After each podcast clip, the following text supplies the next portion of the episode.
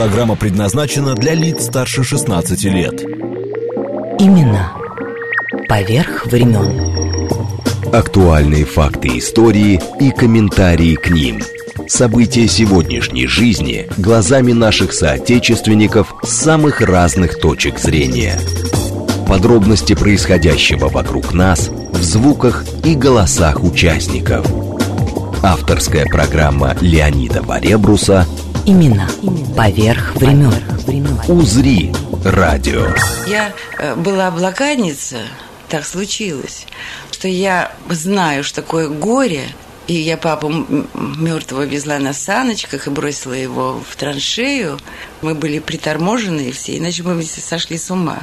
Я ходила за хлебом в три часа ночи с шестого этажа по трупам потому что все вытаскивали трупы на лестницу, силы не было.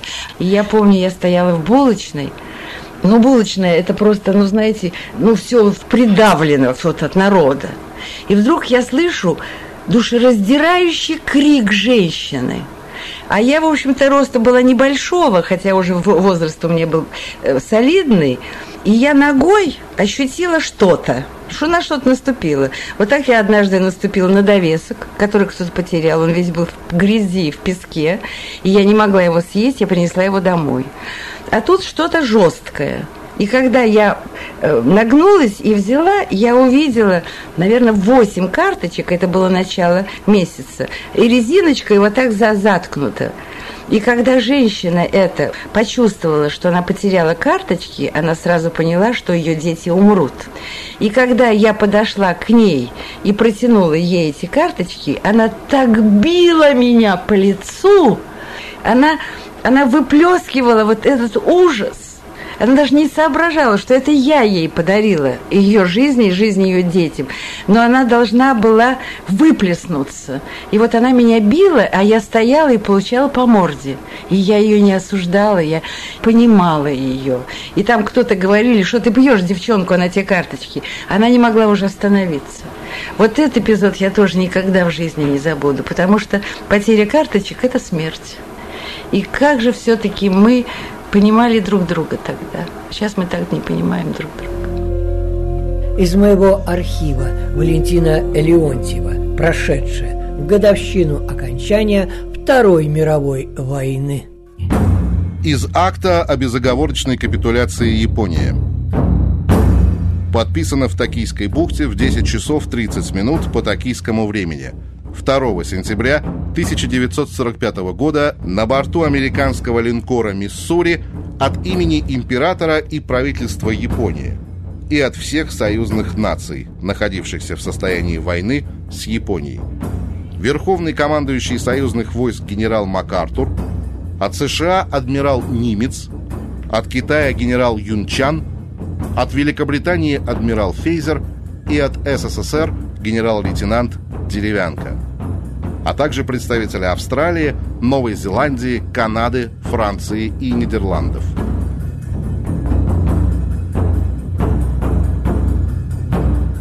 По приказу и от имени императора, японского правительства и японского генерального штаба. Настоящим мы заявляем о безоговорочной капитуляции союзным державам японского императорского генерального штаба всех японских вооруженных сил под японским контролем, вне зависимости от того, где они находятся. В настоящем мы приказываем всем японским войскам, где бы они ни находились, и японскому народу немедленно прекратить все военные действия, сохранять и не допускать повреждения всех судов и самолетов, военного и гражданского имущества, а также выполнять все требования, которые могут быть предъявлены Верховным командующим союзных держав или органами японского правительства по его указаниям. Военный связист Николай Фоменко, Самара, про события 8 августа 1945 года. Именно в этот день СССР, выполняя решение Ялтинской конференции союзных держав 1945 года, объявил войну Японии, и 9 августа начались боевые действия.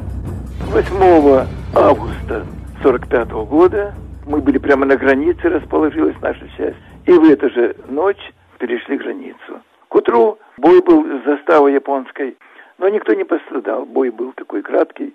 Наш повар варил пшенку, а там рису мешков было много. И многие солдаты впервые попробовали, что такое рис. И мы двинулись на город Муданьзян. Идем днем, гоним японцев, отбиваем сопки. Ночью они нас пытаются назад забрать. Всю ночь стрельба, гранаты. Они подползали там до 10-15 метров. И гранаты бросал, и стрелял. И в то же время поддерживал связь. Но потом уже при подходе к Мудазяну еще одна сопка встретилась. Страшная сопка, отвесная стена. И там японцы, как соты, проложили такие норы, что ли, где они засели там с пушками, с пулеметами. Они простреливали нас очень хорошо. А их было трудно. И вот нашему командиру полка была задача взять эту сопку. Два дня пытались взять, не взяли. И полковник Богомазов, это я уже потом подтвердил, узнал фамилию, застрелился, как командир, который не выполнил приказ. Вот, в Мудадяне японцы сдавались, я видел, как они организованно сдавались, как они сдавали оружие, надо отдать должное японцам. Дисциплина у них даже в плену была высокой. Мы дрались с соперником таким, с солдатами очень подготовленными. И японцы не сдавались. Они все думали, что они победят американцев. Тем более, что с нами у японцев был пакт о ненападении. Мы выполняли союзнические обязательства перед американцами. Это не было, это было заранее определено по всем дипломатическим каналам. Но иначе не могло быть, это потенциально наш противник. Даже он не нападал на нас во время войны, но провокации все время были. И на море там они суда наши топили, и утаскивали наших солдат, посылали э, на нашу территорию разведчиков.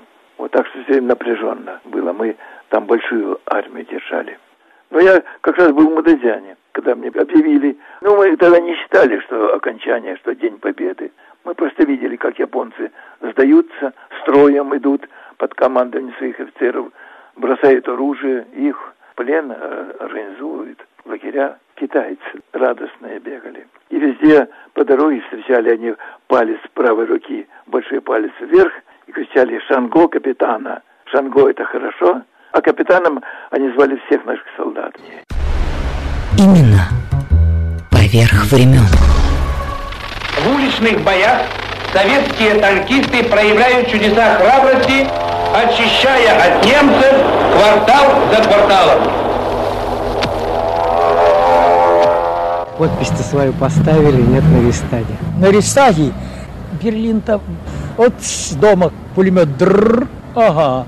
Так, стрелки мои залегли. Я командиру самоходно-артиллерийской установки 152. Бабахнул. Я говорю, он раз... Ух, так полдома слетело вместе с пулеметом. Когда Берлин прошли, это получился вроде свалка кирпичей.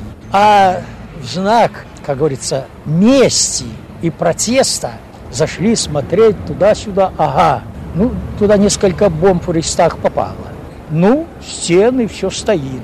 И один из нашего брата только взял в пыли гнева в кабинете Геббельса, насрал ему на стол. Подходит член военного совета, берет этого ротного командира капитана. Ждал, как его ляпнет пощечину. Ты что, говорит, дурак, мстить чем начал. Из рассказа полковника в отставке Михаила Фролова. Город Сочи. Виктор Эрнстович Шомади, генерал-майор в отставке, Минск, 44-го командир 175-го гвардейского артминометного полка 1-го Белорусского фронта. Война была дело тяжелое, но самый тяжелый бой был для меня лично, это 2 мая 45 -го года. Есть такой городишко Фризак в Германии, маленький городишко там. Нам не надо было, собственно говоря, ввязываться в бой, мы просто хотели пройти. Оказалось, что там дивизия фурштурма стояла. И я вам должен сказать, что дрались они, конечно, отчаянно, очень дрались. Но к 16 часам все это дело. Расмолошили их, построились, стали вытягиваться дальше. Нам надо было ехать туда на север Германии. И в пути меня догоняет связной, пакет от командира дивизии – Война закончилась, полк размещай и показал Мерьем где. Ну, все, что было в автоматах, в пулеметах, в пистолетах, все пошло вверх. А я-то шел, я же не первый иду. Перейдут кавалерийские полки, я служил в кавалерийском корпусе. Они уже все места позанимали. Значит, мы проехали, посмотрели, вроде свободных деревень нет. Ну, решили, лето, остановимся в лесу, едем, и вдруг мне разведчик говорит, товарищ командир, дорожка вправо идет. Вернулись назад, действительно идет мощеная дорога. Отъехали километра полтора, совершенно целая деревня. Ни боев, ничего там не было. Я вызвал этого самого бургомистра к 16 часам освободить эту часть деревни, я приеду сюда. Все, они к 16 часам все освободили, уехали. Когда мы приехали, я потом не знал, как избавиться от 87 легковых машин стояло по сараям под соломой. Причем и с бензином некоторые, и с ключами стояли.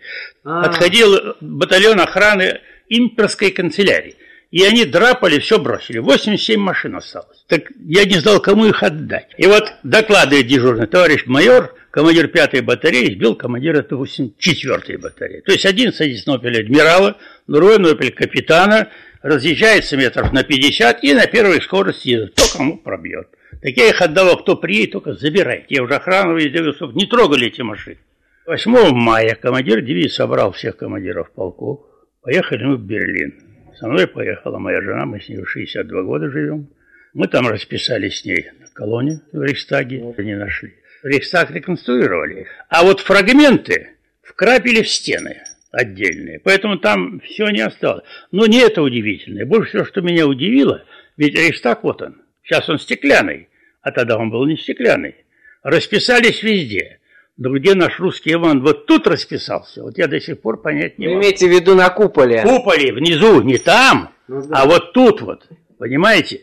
Ну, Потому... его за ноги держали сверху. Ешь, там, ну, может быть, дырка там и была, наверное. Потому что все колонны, все было расписано. Но вот самое удивительное, он забрался вот туда и там расписался, наверху. Свой рубеж пришлось брать и Льву Захарину, Ульяновск. Это было в Курляндии, в Прибалтике. Прибежал какой-то солдат сумасшедший. От радости, можно. Ну, конечно, свихнутый был, потому что так ждали этого дня невероятно. И мы что-то в лесу в этот день собирали, весь взвод наш. И вдруг я слышу откуда-то прекрасная классическая маршевая музыка, хоровая, акапелла, понимаете? Поют мужские голоса. Невероятно, лес – Радио тогда, это была редкость, шла колонна пленных немцев. Вы знаете, как они поют, как мне стало завидно. Старшина кричал, пейте громче, громче, главное громче. А они пели. Я потом узнал, что у них, оказывается, полки это создавались земляческие, то есть из одной местности. То есть люди были знакомы с друг другом. Нас же собирали сбору по сосенке. Так вот, в 45 году мы, конечно, обалдели. Ну, слез было очень много. Радость была утоплена в слезах, потому что многие солдаты, старики плакали, потому что им некуда было идти. У многих погибли семьи, погибли дети. Горе пересиливало, но потом радость опять, понимаете, в сорок пятом году не было счастливее старшего сержанта Захарина, это я, и мне было 22 года. Я ходил гоголем, Потом я понял, что слишком дорогая цена была этой победы. У Виктора Астафьева, так он сказал, мы не победили фашизм, а мы залили кровью Европу. Я прочитал слова эти, я удивился точности, ну просто правильности этих слов. Я видел кровь, которая текла реками. В медсанбатах я видел эти белые палатки внутри.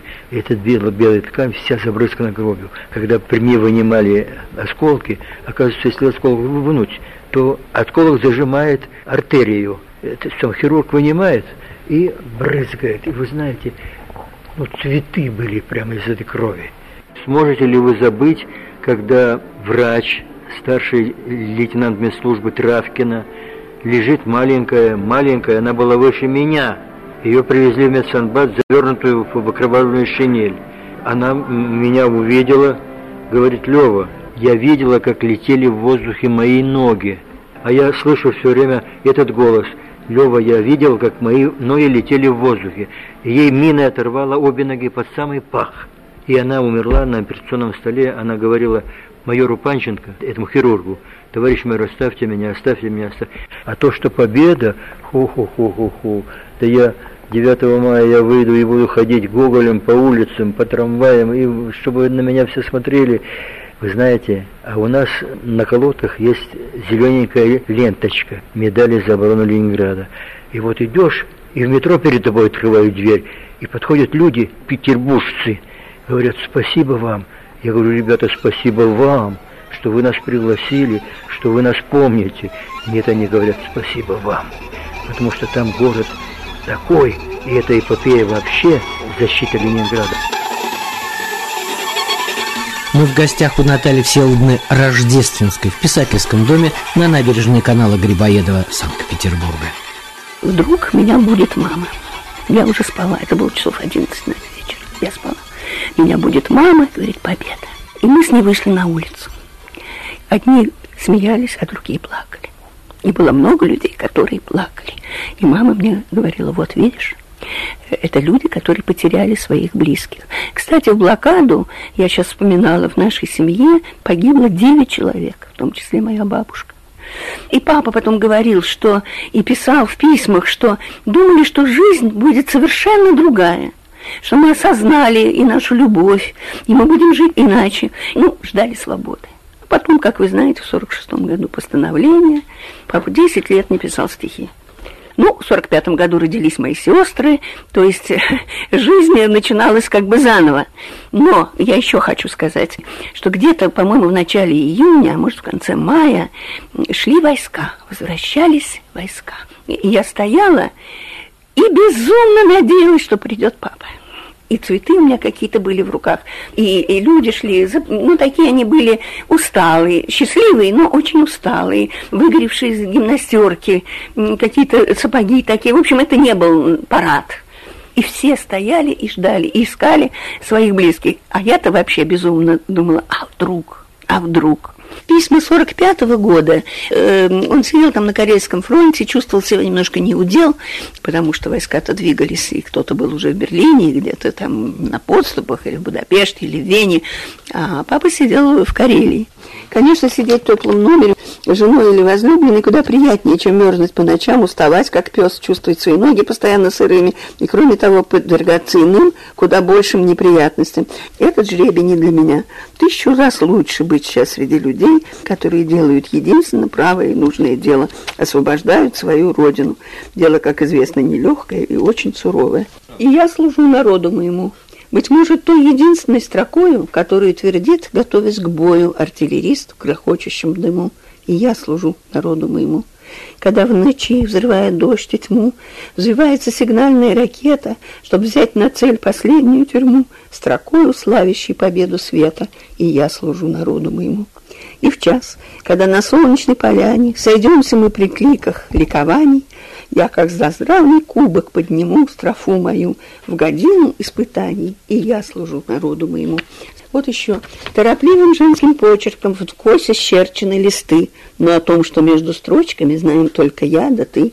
Сколько вместе было хожено, бездорожьем кочевым, все в конверт лиловый вложено, чтобы вспомнить нам двоим – в громе боя под снарядами, в злой болотной тишине день и ночь должны быть рядом мы, чтоб дышалось легче мне. Иван Михайлович Столяров, художник, город Витебск. В годы войны партизан первой белорусской партизанской бригады, которой командовал батька Минай – с войсками действующей армии Первого Прибалтийского фронта освобождал Белоруссию, Польшу, Литву, Латвию. День Победы встретил под Либавой в Курляндии. Я радистом был, так что мы первые узнали. Под Либавой. Тут было 32 дивизии, немецкая группировка большая, это Ленинградский фронт целый был окружен. И они прорывались все время, причем прорывались очень усиленно. И вот под Либавой мы первые узнали начали стрелять в воздух, а мы стояли во втором эшелоне. И сразу доложили командир батальона. И тут мгновенно разнеслось. Люди стали выскакивать с землянок, с автоматов, с винтовок, с карабинов стрелять в воздух. Но это не 9 мая же было. Нет. Гулянская группировка на два дня позже капитулировала. Там уже был мир заключен, а те еще сопротивлялись. А командир полка решил, значит, развернуть знамя, разведка впереди, и мы, значит, идем к линии фронта. Там где-то взрывы, где-то летают самолеты, а у нас тихо.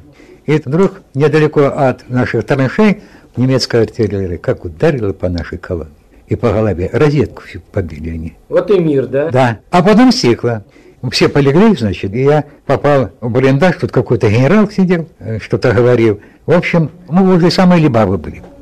И к вечеру они выкинули белые флаги. Вот тогда по всему фронту зенитки начали бить, ракеты пускать и так далее. И мы вошли в Либаву. Иван Адамович Мандрик, бывший партизан, один из самых молодых начальников штабов партизанского движения Белоруссии. Белорусская земля, по сути дела, она отличилась в смысле всенародной борьбы. Каждый пятый из числа белорусских партизан был россиянин. В составе белорусских партизан было 275 поляков, 319 словаков, 94 человека чехов. Вот у нас был Людвиг Гайда, Карл Лага. И даже около сотни немцев было у нас в рядах партизан. И в нашем отряде были.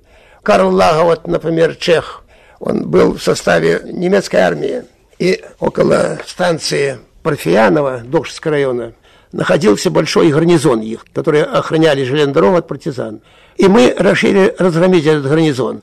И набросились ночью, осенью 43 -го года. И разгромили этот гарнизон. Немцы что сделали? Чтобы укрепить себя, опустили школу, здание школы в землю. И находились они в подземелье. И когда мы разгромили этот гарнизон, в этом подземелье нашли раненого чеха. Сидел в коридоре. Мы схватили за он говорит, я коммунист. Я член партии. А какой партии? Мы не спрашивали. И не стали его не сажать, а захватили с собой, перевязали его, положили на телегу и провезли в партизаны. И оказался он чех Карл Лага. А мы говорим, а как ты членом партии был? А он говорит, футбольный. Слышишь, тревожные дуют ветра, Нам расставаться настала пора. Кружится, кружится пестрый лесок, Кружится, кружится старый вальсок, Старый забытый, старый забытый вальсок. Ты, совершая положенный путь, дальнем краю это все не забудь. Эту реку и прибрежный песок, Этот негромко звучащий вальсок, Этот негромкий, этот негромкий вальсок.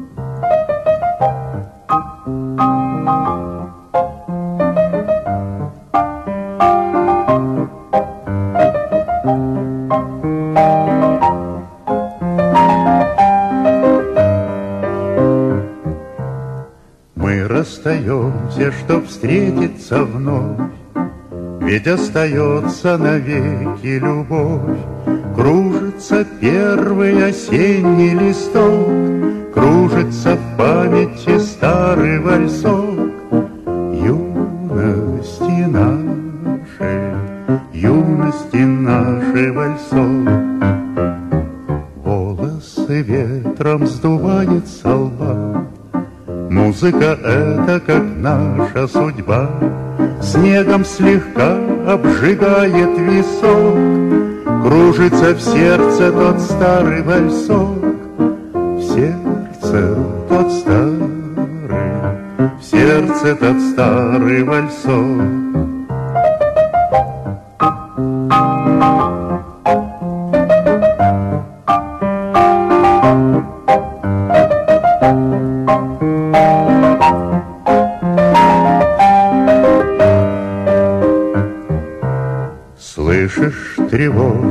Тревожные дуют ветра, Нам расставаться настала пора.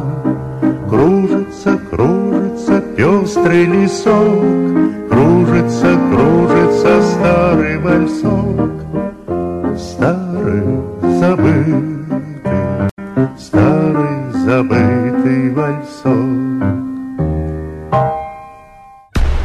Леонид Варебрус.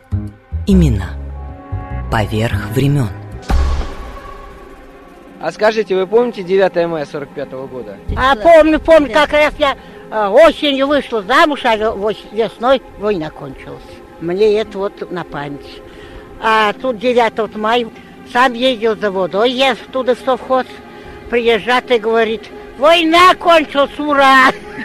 Вот век не забуду. А свекровь говорит, Каянный, ехал, надо бутылку привезти. Он сел верхом и поехал, привез две бутылки красного. И вот тут стали пить, гулять. Бабка покойно напилась пьяну, обниматься. Золотые мои, война кончилась. Вот это я век и слова не забуду. Хроника Большой войны. Сентябрь 1939 сентябрь 1945 годов.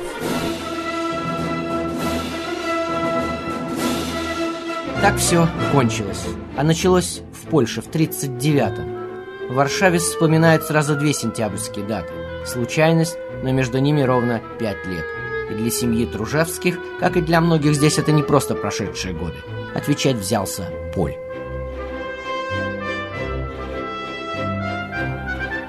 W szkole u nas y, zawsze mówiono 1 września przede wszystkim, że to Для нас в Польше, говорит он, это был очень трагический день, когда вошли немцы, и для нас началась война.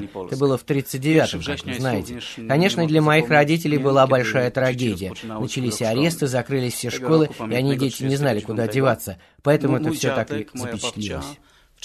Дедушка мне рассказывал, как, впрочем, и бабушка, что и для них война была большой трагедией, так как дедушку арестовали и отправили в концлагерь в первые же дни, и он там пять лет пробыл. А бабушку забрали работать на фабрику в Германию, где шили обмундирование. Дедушка до смерти не мог забыть годы, проведенные в лагере. А бабушка хоть и была на подневольных работах, но считала, что ей повезло. Там она встретила добрых и порядочных немцев, которые ей во всем помогали. И правда, среди них ведь тоже были хорошие люди. W 1939 roku e, mój dziadek miał lat 17 i 18. Да, сначала про бабушку. Ее отправили на работу, потому что она была молодая, красивая и крепкая. А дедушку тоже, ведь ему было 20 лет в то время, и, конечно, немцы понимали, что их не очень-то любят, и от молодых надо побыстрее избавиться. Именно они потенциальные бойцы.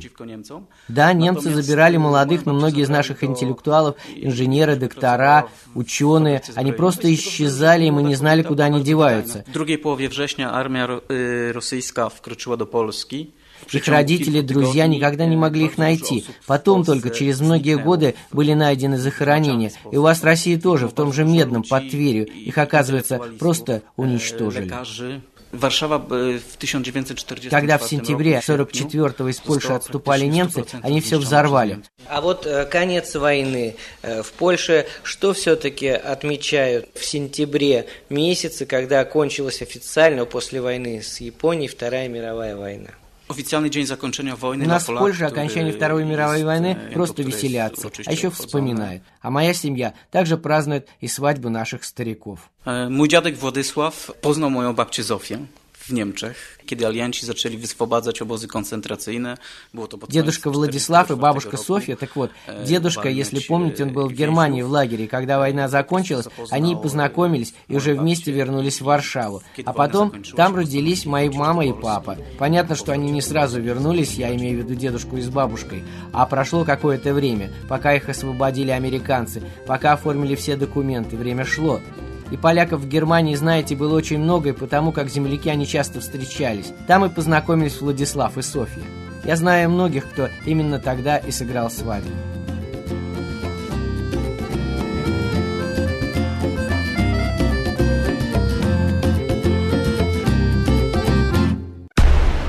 Имена поверх времен. Прошедшее в годовщину окончания Второй мировой войны. Спартак Мишулин. Все как-то, будем сказать, хулиганили. Ну, про пальто уже все знают, что я во время войны, значит, у мамы пальто, надо было что-то жить, продал его за 400 рублей, пальто стоило 1200, а когда я продал, пришел, мама упала в обморок, потому что в пальто было зашито 15 тысяч рублей. Я ездил, предположим, во время войны нужно было в Москву попасть, а только по паспортам московским. А нас было шесть человек, детей, которые хотели удрать на войну. Я у мамы вынул паспорт и вписал всех в паспорт, там раздел «Где дети?». И у мамы появилось 8 детей, тоже обморок был.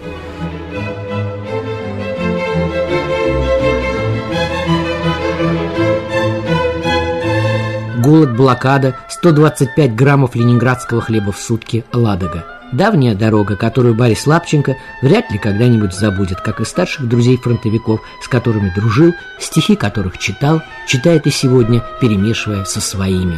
Уходят твои родина, солдаты, туда, где светит вечная звезда, уходят под восходы и закаты, для жизни оставляя города, уходят тихо от друзей, от женщин, и не вернуться больше им назад. Россия — у тебя все меньше, меньше было их спасавших родину солдат. Земля пустеет, обретая павших и принимая тех, кому пора, на чьих полях и пажитях уставших все яростней осенние ветра. Уйдя, они уже не скажут слова, не станут бить, когда пожар в набат, свои шинели не наденут снова — ни честное перо, ни автомат не вскинут больше в праведной атаке, когда ударить надо по врагу, и не сгорят в своих подбитых танках под Курском на Днепровском берегу. Добру и злу, познав до сути цену и утвердив на этом свое «я», не выйдут перед публикой на сцену, чтобы сказать о смысле бытия своей страны, своей эпохи дети, пройдя свой путь к победе от беды на нашей сиротеющей планете, они свои оставили следы. Мы будем помнить их, родных и близких, к ним приходить со скорбью на челе, чтоб положить цветы у обелисков и их дела продолжить на земле. Мы жили на Московско-Имском проспекте в деревянных домах. Немцы бомбили и бомбили очень э, прицельно, очень точно. Были слышны звуки выстрелов их дальнобойных орудий. Вот ребятишки в то время, мы ничего не боялись. У нас не было бомбоубежищ, был вырыт окоп. В этом окопе прятались взрослые, а мы, ребятишки, старались туда не, не залезать. Было любопытно, как это вот в небе наши самолеты воюют, э, бьются с немецкими зенитки бьют, осколки много раз падали так рядом, что меня могло убить. У меня, видимо, какая-то интересная судьба. Рядом с нашим домом упала большая фугасная бомба, она не взорвалась. Я начинал ходить в школу, я в первый класс не ходил, сразу во второй, потому что я умел писать и читать. Месяц, наверное, или два э, мы занимались в школе. Во время одних из бомбежек прямо в школьный двор упала бомба фугасная, тоже не взорвалась.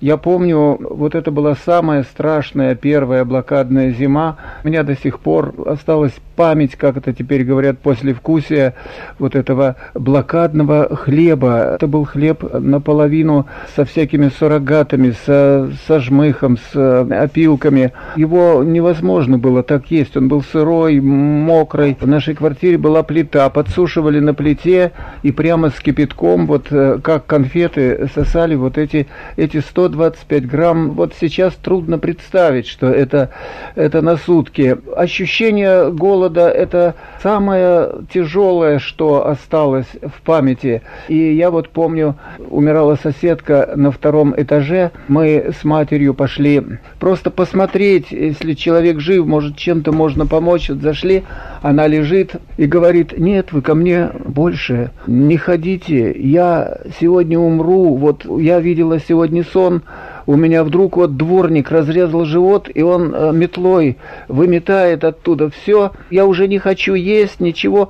Вот он мне вымел, и я теперь умру. И она действительно умерла. Отец был призван на Ленинградский фронт. Он недолго повоевал, его ранило в правую руку лежал в госпитале. Мы с матерью ходили через Неву к нему в госпиталь. Я помню всю эту обстановку зимой, снег, весь лед на Неве пробит фугасными бомбами, лежат замерзшие трупы, люди идут как сонные мумии, вот идут за водичкой. Здесь птицы не поют, деревья не растут, и только мы к плечу плечом врастаем в землю. И ძვისდაბრუნავს დედამიწა სამშობლოს წასწვდebali მას გვინდა დღეს მხოლოდ გამარჯვება Ein Bolorinne watch Mikhailchen Knanji Der Viktorien heute Arezin im Pum. Чакае нас огонь смяротны І ўсё ж не моглы ён Арабска сказ чампанка гішера Де Санта-Ильме гумартака таснерот Бергабулы десант батальоны. كمال استليان نحي دين عليكم انتلي І поштарі загублять час, розшукуючи нас. Une faussaire rejet lance Les mitrailleurs tirent sans relâche Мінєлікареві ансяк і снябо Весенні віки астятано піднітісь Вормон бомновань ми що дома суломлець Deadly shelling starting But it will be in vain Și frică într-o noapte pleacă Al zecelea al nostru batalion Батальон десант десантроим наш От Курской орла война нас довела До неприятельских земель до кожного села. Açandır bir günü ister biz Şembi ötkün gündürgün Олігін киїгаре джулуга, тин тинга харбас, народ киргигар. Одна на всех мы за ценой не постоим Именно поверх времен. Вторым главным событием сентября 1945 года после акта о капитуляции Японии стал парад победы союзных войск во Второй мировой войне, который прошел 7 сентября 1945 года в столице поверженной Германии, Берлине, у Бранденбургских ворот. По возвращению из Москвы Георгий Жуков, как командующий группой советских войск Германии, предложил командующим гарнизонами союзных оккупационных войск провести совместный парад в Берлине во знаменование завершения Второй мировой войны. Предложение было принято. Именно Поэт-фронтовик Николай Иванов из Великих Луг в действующую армию попал 17-летним в 1943 а стихи были потом. Пришлось принимать участие в боях в Румынии, прошел в Югославии большой путь. Вы в Румынии где, в Трансильвании были, да? Да. А потом, значит, участвовал в форсировании Дуная 26 ноября 1944 года и на правом берегу участвовал в расширении плацдарма с выходом к Будапешту. Когда мы форсировали полтора километра ширина Дуная, привезли кухню, но никто не стал есть, были настолько все напряжены. Комбат не стал настроить, но так вокруг себя собрал и говорит, ребята, видите, речка? Видим. Возьмем. Я потом с ним переписывался долго после войны. Бондаренко, капитан. Мне запомнилось, когда мы штурмовали немецкий бронепоезд, на котором были установлены шестиствольные минометы. Это уже когда мы перешли в Дунай, на том берегу Дуная начались там серьезные сильные бои. Пытались неоднократно остановить этот бронепоезд, но ему удалось вырваться, а потери у нас были большие. Ну и еще что запомнилось? Конечно, то, что пережил сам. В битвах себя не жалели, дружбой умели согреть. То, что тогда не допели, надо теперь допеть. Факт истории. Уже ко 2 июля 1941 года пути находилось 210 эшелонов на 20 железных дорогах Советского Союза. В эвакуации оказалась и московская художница Полина Чернышова вместе с семьей отца народного художника Николая Чернышова. Но парад Победы они все смотрели уже дома по телевизору на Масловке в Доме художников. А о детских впечатлениях Полина рассказала вот так. Детей было трое. Перед нами проходили эшелоны с открытыми платформами. И там полно было людей. Было так жалко этих людей. Это страшно смотреть было. Приезжаем мы сначала в Нальчик. Отец все время работал. Он ходил в горы и писал. Эти картины находятся сейчас в Нальчике. Мне было лет восемь уже. Собирали шиповник для бойцов. Это я очень хорошо помню. И очень интересный случай был. Вдруг стук в дверь, приходит Прокофьев и говорит, Николай Михайлович, вы здесь? Папа говорит, да, да. Чернышов, да, да, так они познакомились. Вы забыли свою кепочку при входе.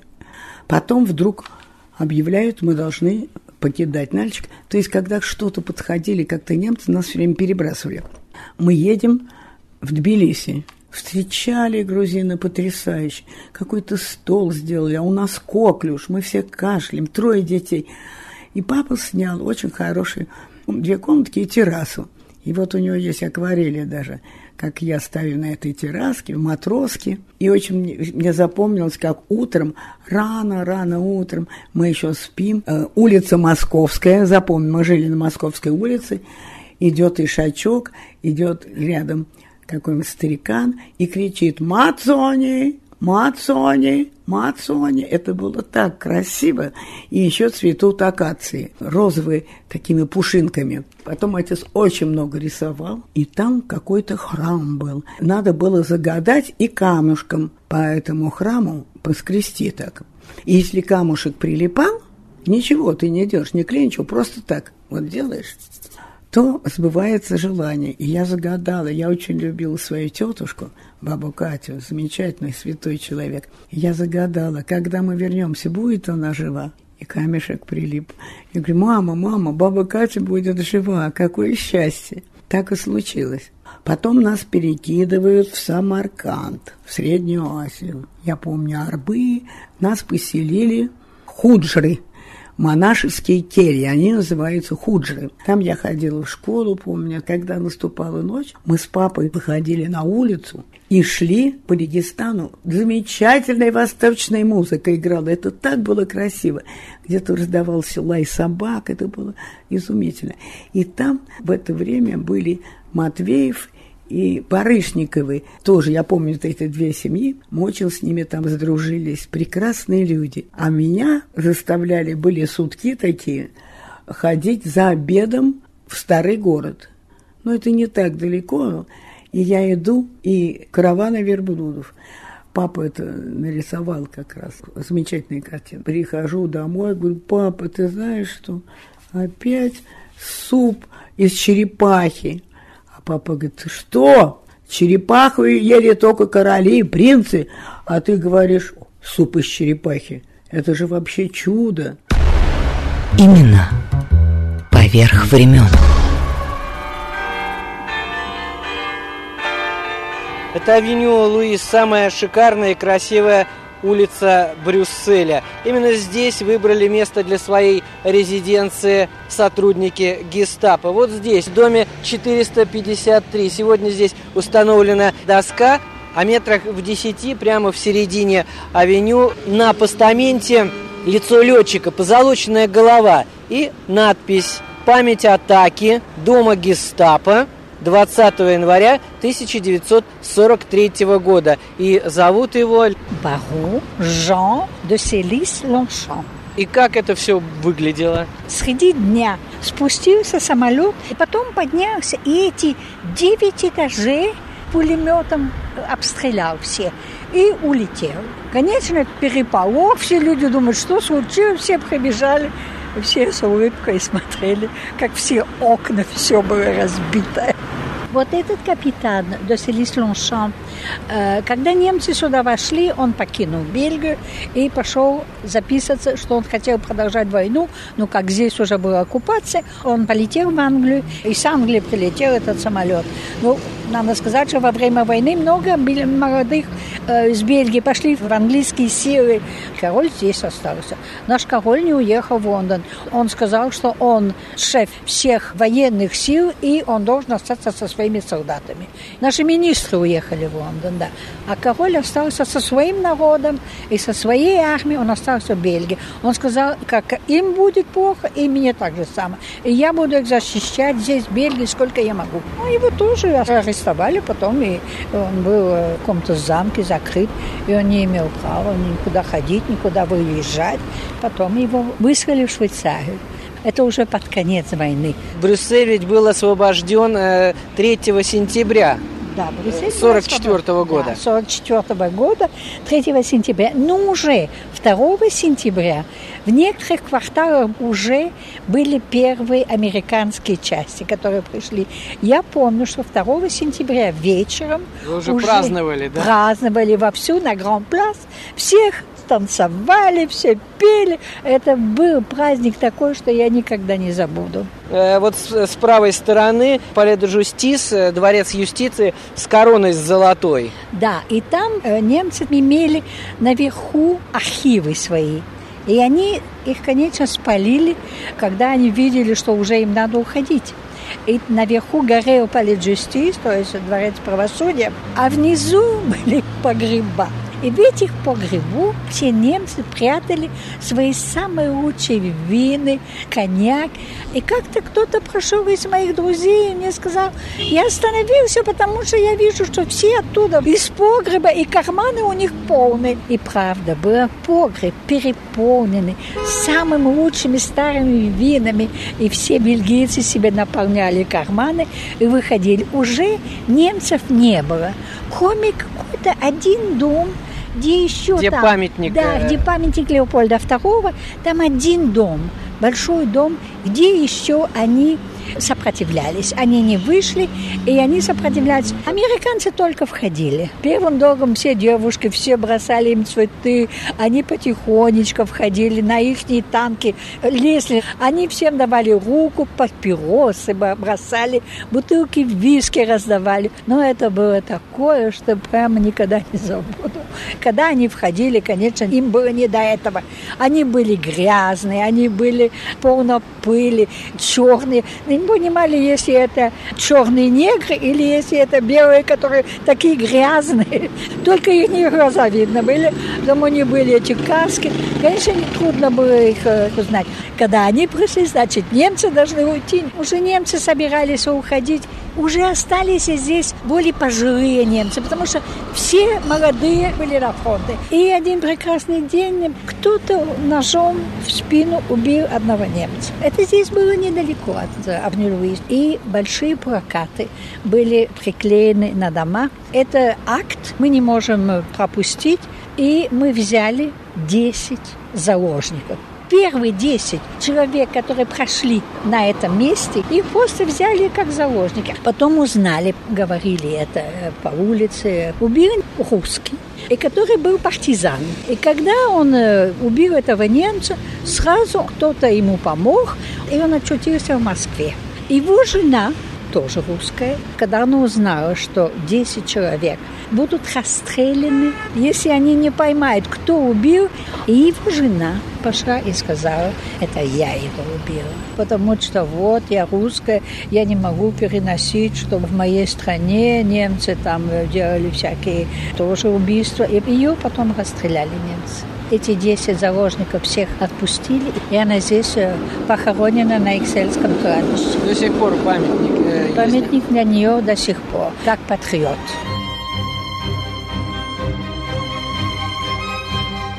Из моего архива Ивон Франсуа «Брюссель», прошедшая годовщине окончания Второй мировой войны, сентябрь 1939 сентябрь 1945 годов. Леонид Варебрус.